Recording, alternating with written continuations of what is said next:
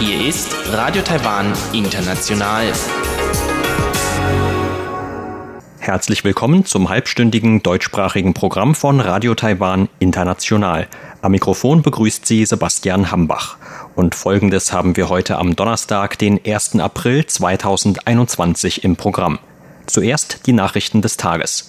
Danach folgt in Taiwan 3D ein Beitrag von Lukas Klipp zum Thema Haustiere in Taiwan. Dabei geht es unter anderem um die Frage, welche Trends sich in den letzten Jahren bei der Haustierhaltung im Land abgezeichnet haben. Und zum Abschluss geht es in Rund um die Insel mit Elon Huang, passend zum Toten Gedenkfest an diesem Wochenende, um das Thema Friedhöfe. Im heutigen Interview erklärt Professor Oliver Streiter, der sich seit fast 15 Jahren mit Friedhöfen und Gräbern in Taiwan beschäftigt, welche Geheimnisse man diesen Ruhestätten entlocken kann. Sie hören die Tagesnachrichten von Radio Taiwan International. Der Überblick. Erster Flug der Reiseblase zwischen Palau und Taiwan gestartet. Präsidialamt verurteilt Schuldsprüche für Demokratieaktivisten in Hongkong.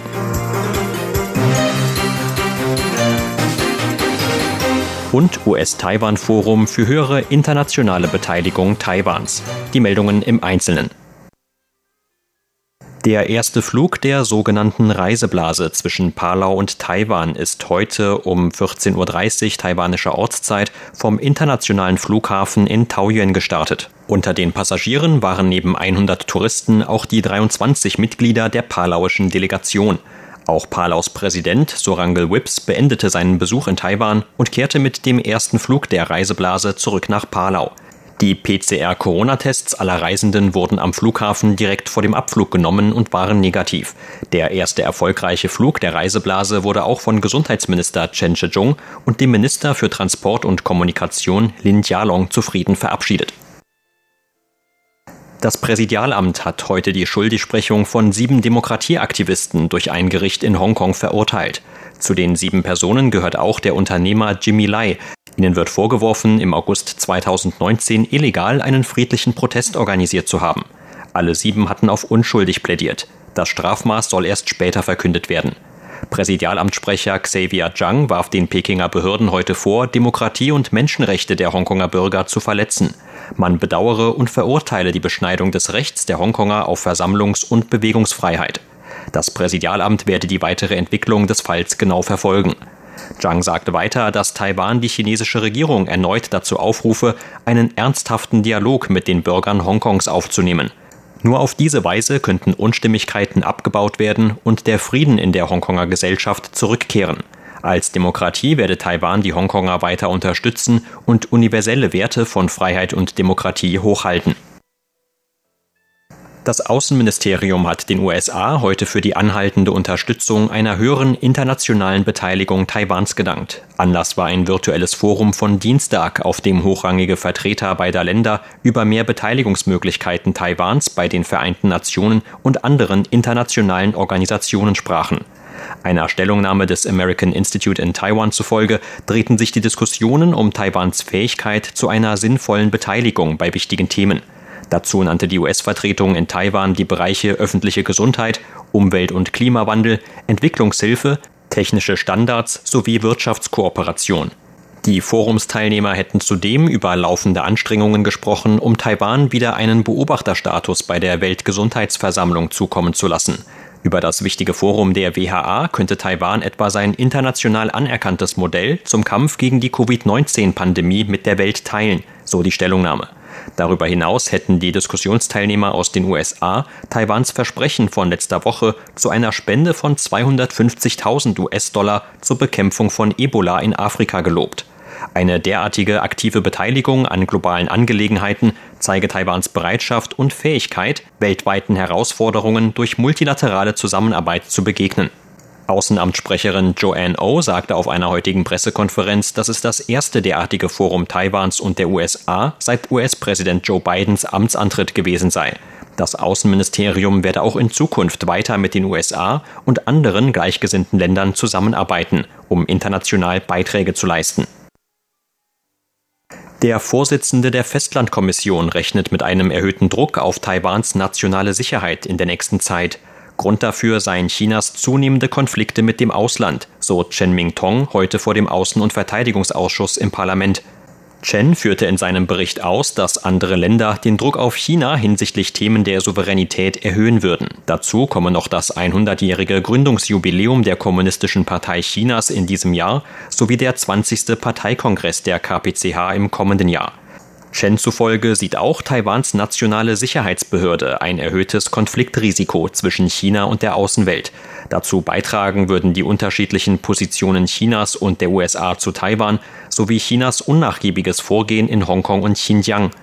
Chen sagt weiter, dass Chinas Militär seit Jahresbeginn verstärkt in Taiwans südwestliche Luftraumüberwachungszone eingedrungen sei, um Taiwans Verteidigungsmittel zu erschöpfen. Auch Streitigkeiten Chinas mit Japan, den USA und Europa im Ost- und im südchinesischen Meer stellten Sicherheitsrisiken dar, so Chen. Eine neue Kampagne des Tourismusamts richtet sich gezielt an junge Japaner, die bei ihren Landsleuten für Taiwan-Reisen nach der Covid-19-Pandemie werben sollen. Mit der Aktion will das Amt eigenen Angaben nach auch den Tourismus im Jahr der Freundschaft zwischen Japan und Taiwan 2021 einläuten. In einer schriftlichen Presseerklärung teilte das Amt heute mit, dass für die Aktion unter dem englischen Motto Why Taiwan junge Japaner angeworben werden sollen, die sich bereits in Taiwan befinden. Die jungen Leute sollen lockere Berichte über ihre eigenen Reiseerfahrungen in Taiwan für ein japanisches Publikum anfertigen.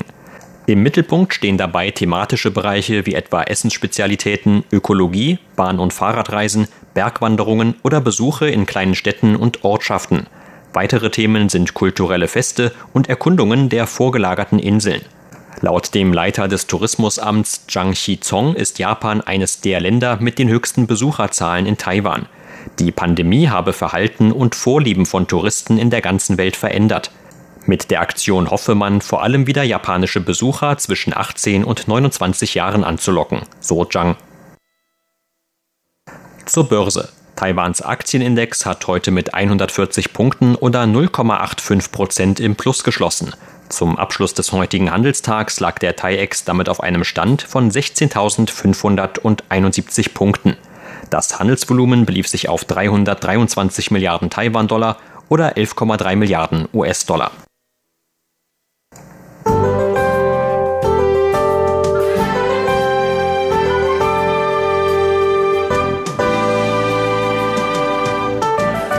Das Wetter war heute in ganz Taiwan weitgehend sonnig bis leicht bewölkt. Erst am Abend zog es sich in den nördlichen und nordöstlichen Regionen etwas zu.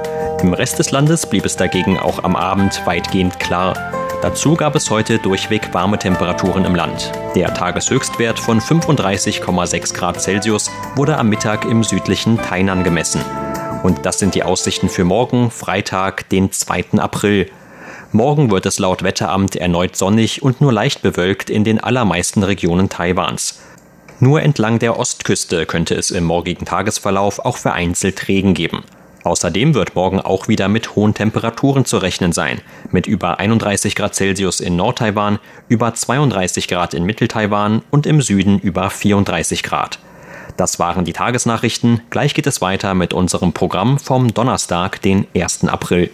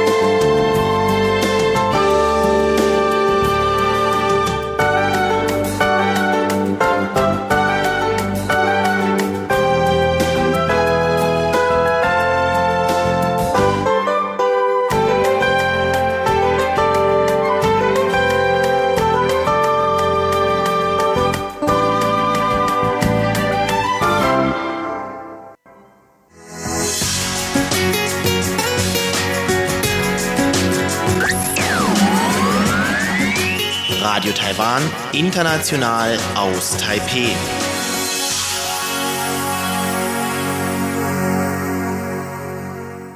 Hören Sie nun eine neue Folge von Taiwan 3D mit Lukas Klipp, darin heute ein Beitrag zum Thema Haustiere in Taiwan.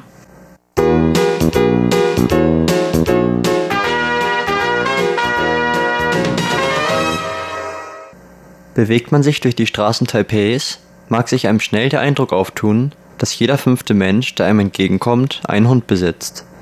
Auch was Straßenkatzen angeht, so werden diese von der Nachbarschaft so gut mit Essen versorgt, dass man sie schon fast nicht mehr als Straßenkatzen wahrnehmen kann. Ihre dicken Bäuche sprechen Bände.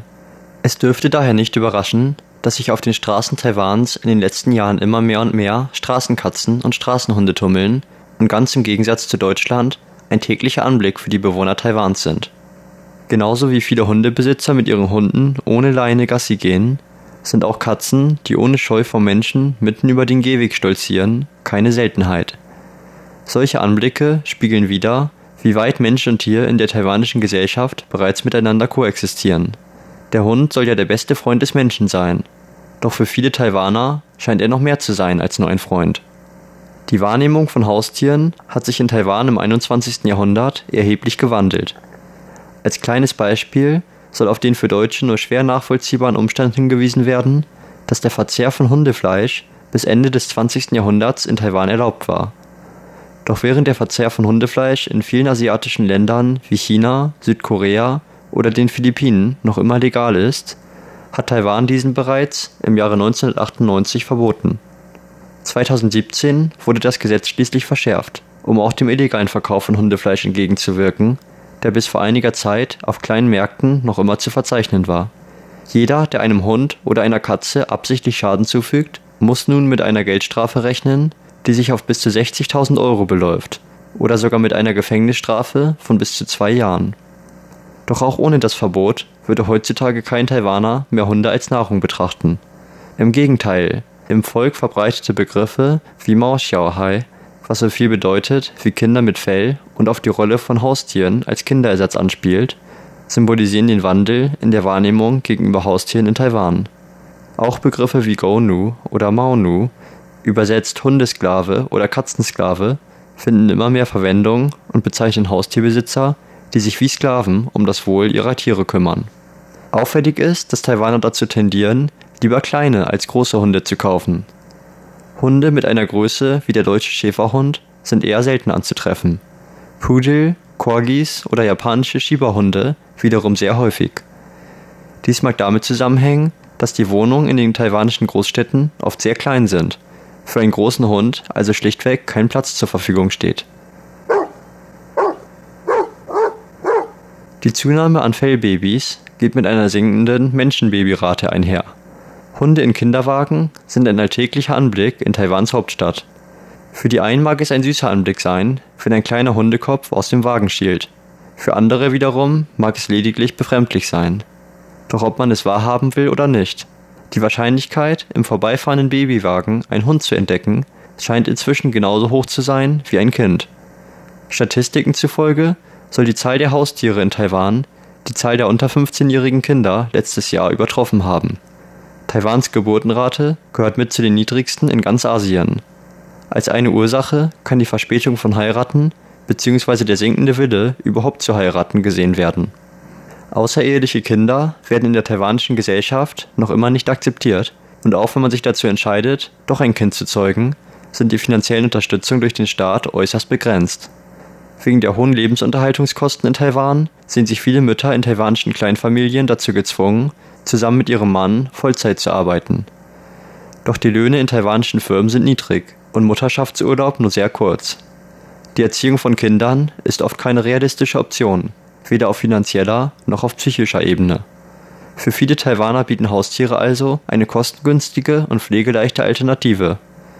Manche Haustierbesitzer sind außerdem der Meinung, dass ein Haustier einem viel Kummer ersparen könne denn anstelle eines Kindes, für das man Unmengen an Geld ausgeben muss, um es zur Schule, zum Nachhilfeunterricht und ins Ausland zu schicken, nur damit es letztendlich irgendeinen unbekannten Menschen heiratet und das Elternhaus verlässt, sei es besser, sich lieber ein treues Haustier zuzulegen, das nicht ständig nach Geld fragt oder einem plötzlich den Rücken kehrt.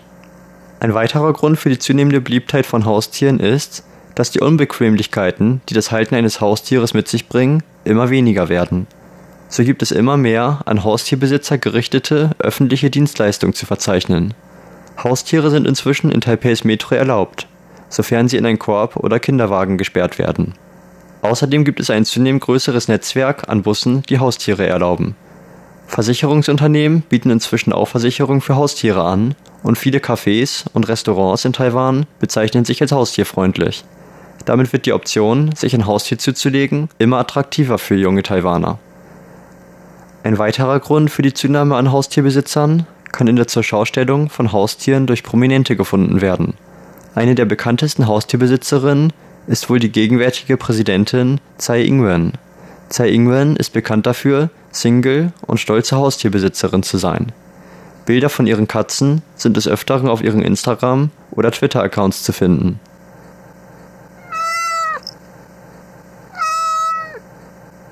Der Haustierboom in Taiwan wird vorangetrieben von dem Wandel traditioneller Ideale des perfekten Haustieres zur Wahrnehmung von Haustieren als Familienmitglieder.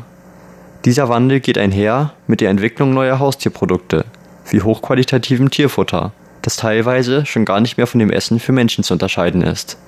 Serviceberufe wie Verhaltensberater, Fotografen, Masseursalons oder sogar Haustierhotels finden immer mehr Anklang unter den taiwanischen Haustierbesitzern.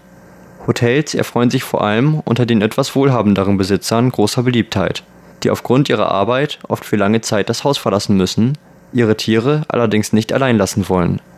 Obwohl viele Hotels und Firmen in Taipei bereits an Haustiere gerichtete Dienstleistungen anbieten, sind diese in anderen Städten Taiwans noch die Ausnahme. Die Tierhotels wiederum bieten 24-Stunden-Sorge für die Tiere durch ausgebildete Angestellte sowie Bereiche, in welchen die Tiere sich austoben oder mit anderen Tieren anfreunden können. Die Kosten betragen sich auf ungefähr 40 Euro pro Tag und sind damit ein Stück teurer als eine Nacht in einem normalen Hotel. Ein aktueller Trend in Taiwan sind sogenannte Haustierpsychologen oder Flüsterer, welche behaupten, mit den Haustieren über Telepathie kommunizieren und den Besitzern somit ihre Gedanken mitteilen zu können. Ob man diesen Menschen nun Glauben schenkt oder sie als Schwindel abtut, sei jedem selbst überlassen. Es ist jedoch bewiesen, dass legitime Tierbehavioristen tatsächlich existieren, also Menschen, welche das Verhalten von Tieren treffend deuten können, um den Tierbesitzern Auskunft über dessen Bedürfnisse zu geben. Auch der Haustierspielzeugmarkt boomt und wird wohl auch in den folgenden Jahren weiter wachsen. Hundebuggies, Shirts, Socken, Regenmantel oder sogar Sonnenbrillen finden sich auf den Märkten. Man findet alles, was das Hunde- oder Katzenherz begehren mag. Doch nicht nur Spielzeuggeschäfte, auch sogenannte Haustiersalons erfreuen sich großer Beliebtheit in Taiwan. Hier kann man sein Haustier in das Fell schneiden oder sie stylen, um mit den Haustieren der Nachbarn konkurrieren zu können. Als Haustierbesitzer sollte man sich allerdings mal die Frage stellen, inwiefern solche Accessoires oder Salonbesuche den Tieren wirklich zugutekommen. Es mag der Eindruck aufkommen, dass die Tierbesitzer nur versuchen, ihre innerlichen Wünsche nach einem echten Kind an den Tieren auszuleben. Indem sie sie allerdings wie echte Babys behandeln, können sie den Tieren im schlimmsten Fall sogar Schaden zufügen. Denn während es süß anzusehen sein mag, wie die Hunde jeden Tag mit dem Buggy durch die Parks gefahren werden, und dies vor allem älteren oder behinderten Tieren ermöglicht, das Haus zu verlassen, darf nicht vergessen werden, dass gesunde Hunde in der Regel darauf angewiesen sind, jeden Tag genügend Auslauf zu haben. Verwehrt man ihnen diesen Auslauf, kann es schnell passieren, dass sich ihre Beinmuskeln zurückbilden, was wiederum andere gesundheitliche Probleme zur Folge haben könnte. So sehr man seine Haustiere also auch als Kinderersatz betrachten will, sollte man nicht vergessen, dass sie letzten Endes Tiere sind und eine falsche Haltung ihnen mehr Leid bereiten könnte, als sie uns Freud bereitet.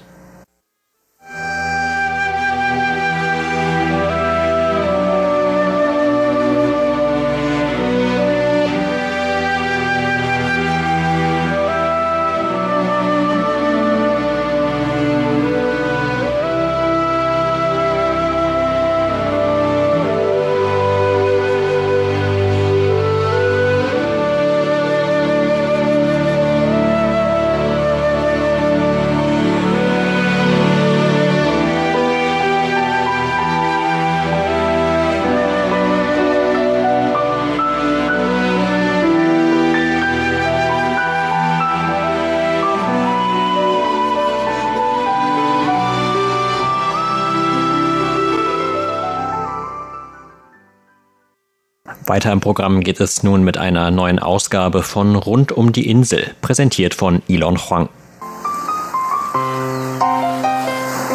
Rund um die Insel. Herzlich willkommen, liebe Hörerinnen und Hörer, zur heutigen Ausgabe von Rund um die Insel. An diesem Wochenende ist das Qingming-Fest, das Totengedenkfest in der chinesischen Kulturwelt. Unter anderem geht man an diesem Tag oder zumindest um diesen Tag herum, zu den Gräbern der Vorfahren, um diese zu reinigen also die Gräber, nicht die Vorfahren. Da Friedhöfe und Gräber an diesem Tag eine große Rolle spielen, möchte ich Ihnen in den kommenden beiden Folgen noch einmal ein paar Highlights aus meinem Gespräch mit Professor Oliver Streiter vorspielen, der sich seit fast 15 Jahren der Erforschung taiwanischer Friedhöfe und Gräber gewidmet hat. Ich hatte mich damals mit Professor Streiter auf einem Friedhof hier in Taipei getroffen. Und es war für mich erstaunlich von ihm zu erfahren, dass die Situation von Friedhöfen und Gräbern in Taiwan nicht ganz unproblematisch ist, obwohl diese doch eigentlich eine wichtige Rolle in der Kultur und Tradition spielen. Die auch mehr und mehr äh, verschwinden. Denn die Gemeinden, eigentlich überall in Taiwan, versuchen die Friedhöfe das Gebiet der Friedhöfe anderweitig zu nutzen.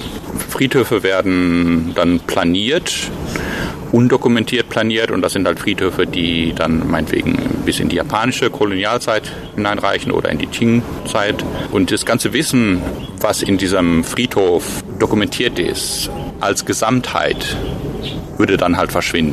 Aber natürlich wollte ich in dem Gespräch auch mehr über die eigentliche Forschung von Professor Streiter erfahren. Und da war zunächst das Gebiet der Familienforschung. Das ist ziemlich, ein ziemlich schwieriges Thema und ich weiß nicht, ob wir schon so viel herausgefunden haben. Also wir haben eine Volkszählung, die ganz am Anfang der republikanischen Zeit in Taiwan gemacht wurde, digitalisiert. Das heißt, viele, viele, viele, viele Zahlen, die gab es nur auf Papier. Und da hat die Kuomintang damals pro Ortschaft gezählt, wie viele Holo, wie viele Hakka, wie viele Ureinwohner, wie viele Festlandchinesen gibt es und das den verschiedenen Familiennamen zugeordnet. Das heißt auf 1000 Familiennamen ungefähr. Das heißt, äh, wir haben das dann in eine Statistik umgewandelt und man kann sozusagen jetzt mit dieser Statistik in ein Dorf gehen und sagen, okay, wie heißen Sie? Und dann heißt der Herr Lin und dann kann man nachgucken und sagen, oh, mit 98 Prozent Wahrscheinlichkeit sind Sie ein Hacker oder sowas. Das ist insofern interessant, als die Ethnizität natürlich nicht auf dem Grabstein direkt markiert ist. Also manche markieren natürlich, also Festlandchinesen schreiben dann einen Ort in China auf den Grabstein und Leute aus Penghu, die schreiben dann Penghu auf ihren Grabstein und Ureinwohner-Grabsteine kann man im Allgemeinen auch erkennen, also in einem Ureinwohnerdorf und dann äh, mit ihren eigenen Symbolen und so weiter. Aber wenn ich jetzt nach Tainan auf einen großen Friedhof komme oder in irgendwelche Gebiete in Indien oder so, dann weiß ich nicht sofort, was sind das für Leute. Und durch den Namen kann man dann die Leute einer Volksgruppe zuordnen und dann kann man halt auch anfangen, irgendwelche Systeme zu erkennen. Mit der Familienforschung in Zusammenhang steht auch die Frage, wie viel Ureinwohnerblut Taiwaner haben. Äh, natürlich eine große Frage ist die der, wie viel Ureinwohnerblut steckt in den Taiwanesen. Das wird ja oft als Argument benutzt, um zu sagen, Taiwan ist nicht China, weil wir halt halb Ureinwohner, halb Taiwanesen sind. Die Frage ist, wie viel? Ureinwohner sind das und dann, was passiert, wenn Ureinwohner zu Chinesen werden, also dieses Hanhua, diese Sinifizierung. Und da gibt es natürlich dann sehr viele interessante Grabsteine, wo man, oder Gräber und Grabkulturen, wo man sehen kann, wie diese Kulturen sich vermischen. Das heißt, auf den ersten Blick scheint das ein chinesisches Grab zu sein, chinesischer Typus und Inschrift und dann, wenn man aber genauer guckt, dann sieht man irgendwelche Sachen, die ganz unchinesisch sind. Zum Beispiel ein Haufen von Obst, der dann vor dem Grabstein liegt und da vergammelt. Also Chinesen, Taiwanesen, wenn die zum Grab gehen und dann da ihre Opfer bringen, dann warten die eine gewisse Zeit und geben den Ahnen die Gelegenheit, diese Opfer sozusagen aufzunehmen und dann wird alles wieder weggeräumt. Ureinwohner bringen ihr Zeug dahin, ihre Äpfel und, na, Äpfel nicht, aber Bananen und Mangos und lassen die da liegen. So, und dann, wenn man sich die Namen anguckt, dann sieht man auch, oh, das ist ja ganz seltsam. Der, der Mensch hat ja drei Schriftzeichen als Nachname und wenn man das dann liest, dann klingt das irgendwie ganz unchinesisch. So kann man halt so diese Mischkultur identifizieren und sehen, was passiert mit den Leuten, wenn sie von Ureinwohner über ein, zwei Generationen zu Chinesen werden. Ein anderes Forschungsgebiet ist die Architektur der Friedhöfe und wie man daraus geschichtliche Rückschlüsse ziehen kann. Säulen als Grabsteine, das als Beispiel, das ist natürlich äh, sehr einleuchtend. Diese Säule ist momentan in Japan der Standard-Grabstein. Und zur Zeit der japanischen Kolonialisierung war er auch schon der Standard-Grabstein in Japan und ist sozusagen von den Japanern eingeführt worden. Wahrscheinlich in der Form, dass also in einigen Gebieten durch die Japaner, das heißt, die, Japaner haben ihren eigenen Leute in Taiwan begraben mit dieser Säule. Diese Säule kann man sich ungefähr vorstellen, 1,50 Meter hoch und die ist dann von drei oder vier Seiten beschriftet und nicht wie ein flacher Grabstein, der nur von einer Seite beschriftet ist. Über diese Säule kann man sozusagen feststellen, inwieweit die Leute sich adaptiert haben an die japanische Kultur, inwieweit sie die japanische Kultur übernommen haben. Auch kann man daran wieder so eine Mischkultur feststellen. Das heißt, das Problem, wenn man einen, ich sage jetzt mal, chinesischen nicht im Sinne von China, sondern chinesische Kultur, Grabstein hat, der flach ist, wie bringe ich diese Beschriftung auf eine Säule? Wie verteile ich das? Und da kann man dann wieder sehen, dass dieses Ordnungsprinzip des chinesischen Grabsteins, zum Beispiel rechts das Datum, in der Mitte die Person und links die Nachkommen, äh, einfach so auf die Säule geklappt wird. Das heißt, der Vorderteil der Säule hat dann den Namen, der rechte Teil der Säule hat dann die Zeit, das Datum und der linke Teil der Säule hat dann die Nachkommen. Und das ist wiederum ganz unjapanisch, weil die Japaner haben eigentlich kein System. Das heißt, vielleicht schreibt man vorne den Namen hinter, man kann vorne vielleicht auch das Datum schreiben und das Datum dahinter oder das Datum rechts oder links. Da sieht man sozusagen, wie sich in der Säule die taiwanische chinesische Kultur mit japanischen mischt. In diesem Fall kann man Rückschlüsse darauf ziehen, ob der japanische Einfluss noch weiter bestehen blieb und beziehungsweise wo. Man sieht dann auch anhand der Säule, wie sie wieder verschwindet oder ob sie wieder verschwindet. In Tainan zum Beispiel, wo die Leute die Kuomintang und die Chinesische Republik wirklich nicht lieben, haben sie weiter die japanische Säule bis heute vielerorts. Auch in Penghu war die Säule sehr beliebt und wird weiter noch benutzt, während in anderen Gebieten man sehen kann, wie die Säule verschwindet. Also man findet dann weggeschmissene Säulen oder Säulen, japanische Grabsteinsäulen, die dann zu einem chinesischen Grab umgebaut wurden. Also das waren dann sozusagen ärmere Leute, die konnten sich keinen neuen Grabstein leisten und haben dann versucht, aus diesem japanischen Grab noch irgendwie ein chinesisches zu formen. Wir haben einen identischen Grabstein gefunden, zweimal. Und ich glaube, das, Sterbedatum war 1945 im Oktober. Einmal war es als Säule und einmal als chinesischer Grabstein. Das heißt, diese Person ist gestorben und dann hat man erst die japanische Säule angefertigt und dann war Ende des Krieges und Japaner sind abgerückt und die Kuomintang ist gekommen und dann hat man den gleichen Grabstein nochmal dann als chinesischen Grabstein neu gemacht. Insgesamt kann man an den Friedhöfen erforschen, woher die Leute kamen bzw. welche Volksgruppen an dem jeweiligen Ort gelebt haben. Ja, absolut. Sowohl in der Form als auch der Beschriftung, als auch der Abwesenheit von Gräbern. Das mag vielleicht irritieren, aber es ist ein bekanntes Phänomen, zum Beispiel in der Literatur, dass wenn ein Regimewechsel ist oder eine kritische Periode in einem Land ist, dass Leute nicht schreiben oder sie haben etwas geschrieben und publizieren es nicht. Zum Beispiel Zeit der französischen Revolution sind in Frankreich die Anzahl der Publikationen fast gegen Null gegangen, weil die Leute nicht gewagt haben, ihre Werke zu publizieren, weil sie wussten, äh, vielleicht in der nächsten Woche gibt es eine neue Regierung und dann bin ich unter der Guillotine. Und das gleiche Phänomen findet man auch sowohl von dem Wechsel von der Qing-Dynastie zu den Japanern, wie auch von den Japanern zur Kuomintang. Das heißt, die Leute haben zu der Zeit nicht gewagt, ihre Grabsteine zu beschriften, weil sie eventuell nicht wussten, wie sie sie beschriften sollten oder sie haben gesagt, warten wir mal, bis alles klar ist. Und wenn man dann sich die Statistik anguckt, die eigentlich immer steigt, also man hat immer mehr Gräber, je jünger die Gräber werden, aber so 1895 gibt es dann so eine Delle in der Kurve und dann gibt es nochmal 1945 so eine Delle in der Kurve. Da fehlen einfach Gräber, die nicht beschriftet wurden sagt Professor Oliver Streiter. Und damit verabschiede ich mich für heute. Am Mikrofon war Ilon Huang. Vielen Dank fürs Zuhören. Und damit sind wir auch wieder am Ende unseres halbstündigen deutschsprachigen Programms von Radio Taiwan International angekommen, am Donnerstag, den 1. April 2021. Unser aktuelles Radioprogramm können Sie auch auf unserer Internetseite on demand hören, und zwar unter der Adresse www.de.rti.org.tv.